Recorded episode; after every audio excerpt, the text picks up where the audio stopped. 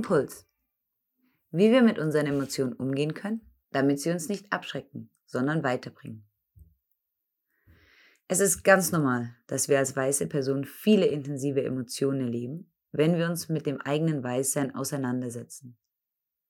Diese Emotionen können uns schnell überfordern, besonders wenn wir sie nicht erwartet haben und uns auch nicht darauf eingestellt haben. In diesem Impuls möchte ich auf die häufigsten Emotionen eingehen, die für weiße Menschen unmittelbar mit dem Sprechen über Rassismus oder mit der Konfrontation der eigenen weißen Privilegien in Zusammenhang stehen. Und ich möchte euch Tipps geben, wie wir mit unseren Emotionen umgehen können, damit sie uns nicht abschrecken, sondern uns ermutigen, in dem Prozess zu bleiben. Stress ist die erste häufige Reaktion. Viele weiße Menschen begegnen dem Thema Rassismus mit Anspannung und Furcht. Die Autorin D'Angelo beschreibt Rassismuskritik in diesem Zusammenhang auch als Stressfaktor für weiße Menschen.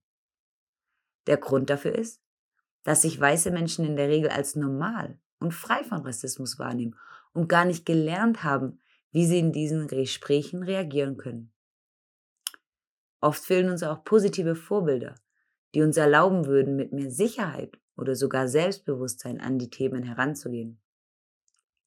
Mir fällt zum Beispiel häufig in so Gesprächen auf, dass ich ein Bedürfnis habe, das Thema zu wechseln oder darauf hinweisen möchte, dass es ja neben Rassismus auch noch andere wichtige Themen gibt, die zum Beispiel ähnlich kompliziert sind oder gleichermaßen viel Schaden anrichten. Und da muss ich mir immer wieder vor Augen führen, dass der Grund dafür ist, dass ich eigentlich so schnell wie möglich meine negativen Emotionen loswerden möchte, dass ich quasi wegrenne von meinem eigenen Weißsein und was es in mir auslöst. Und da besteht natürlich eine Gefahr, ja, dass ich das Thema Rassismus dann vermeide. Einfach nur, weil es mich überfordert.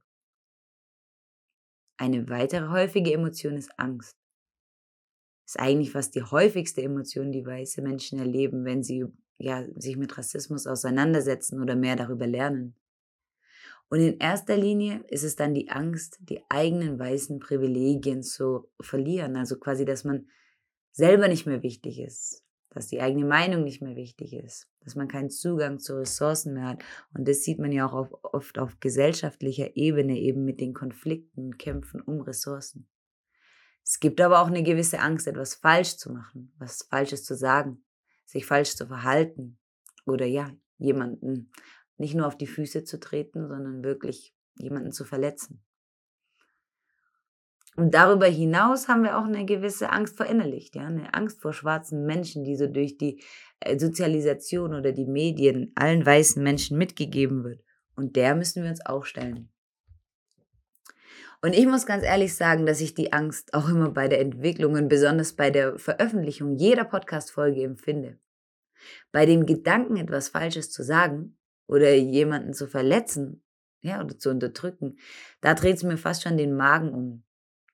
Und ich versuche mich dann daran zu erinnern, dass es mir einfach wichtig ist, auch Verantwortung zu übernehmen und einen Beitrag zu leisten, damit die Arbeit gegen Rassismus nicht ganz allein auf den Schultern meiner schwarzen Mitmenschen ähm, leistet, ähm, sondern dass es eben auch ja für uns wichtig ist, aktiv zu werden und dass es auch okay ist, dass ich dabei ängstlich bin.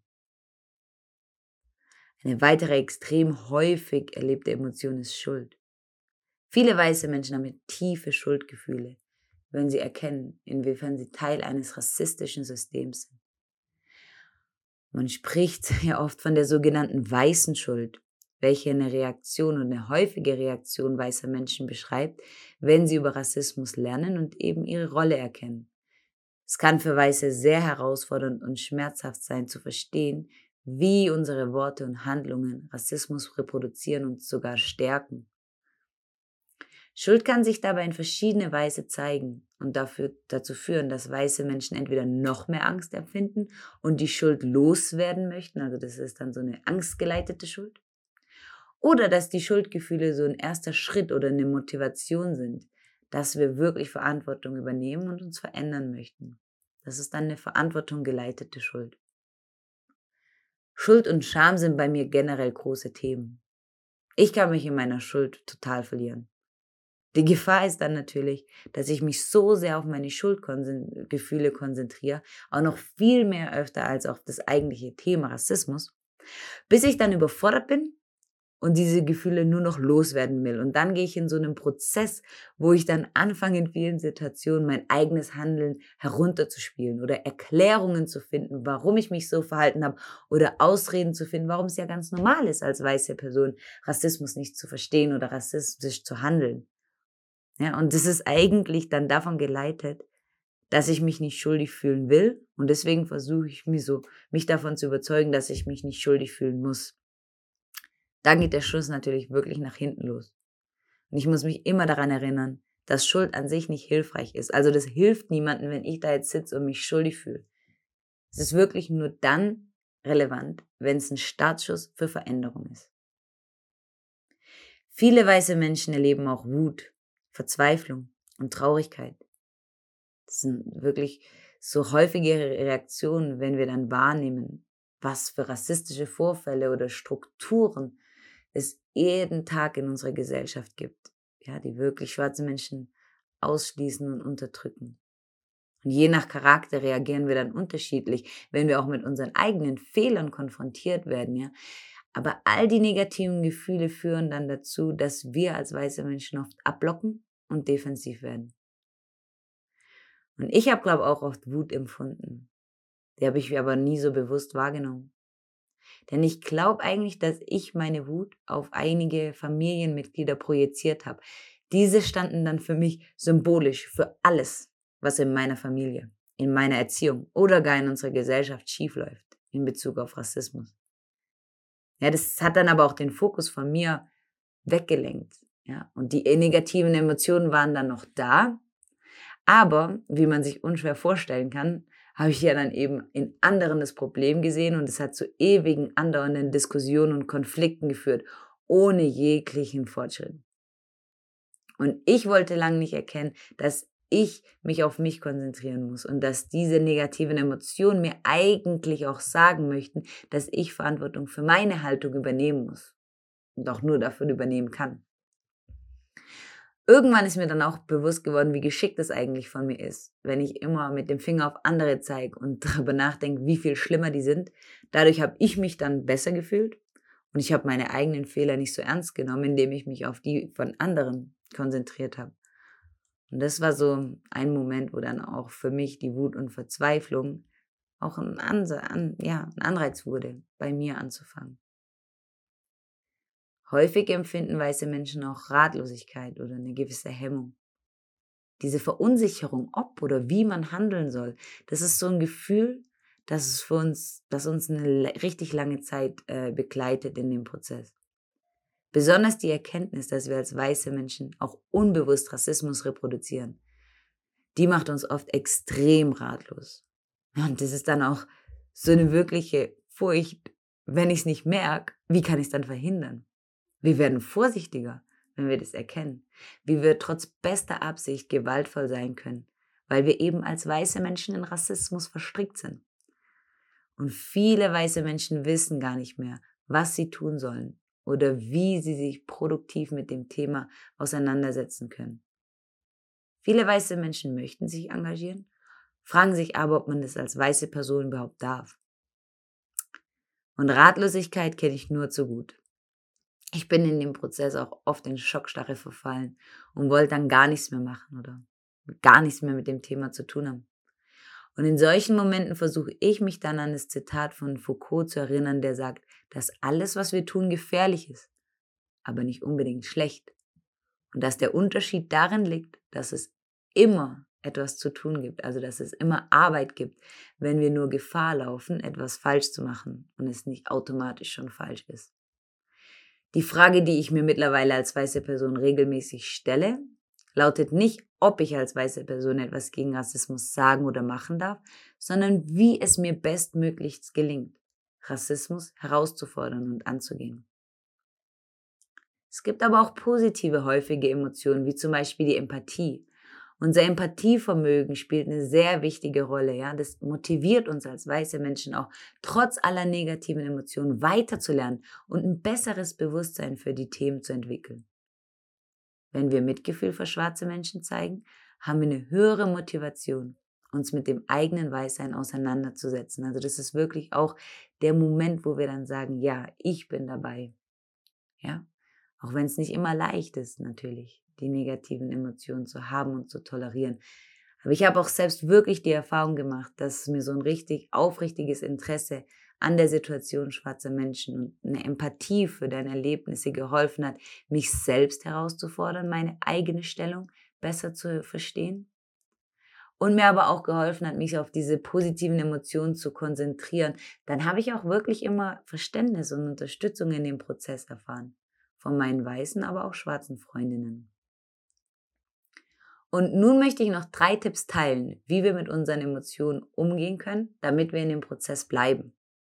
Erstens, haltet an euren Werten und Überzeugungen fest.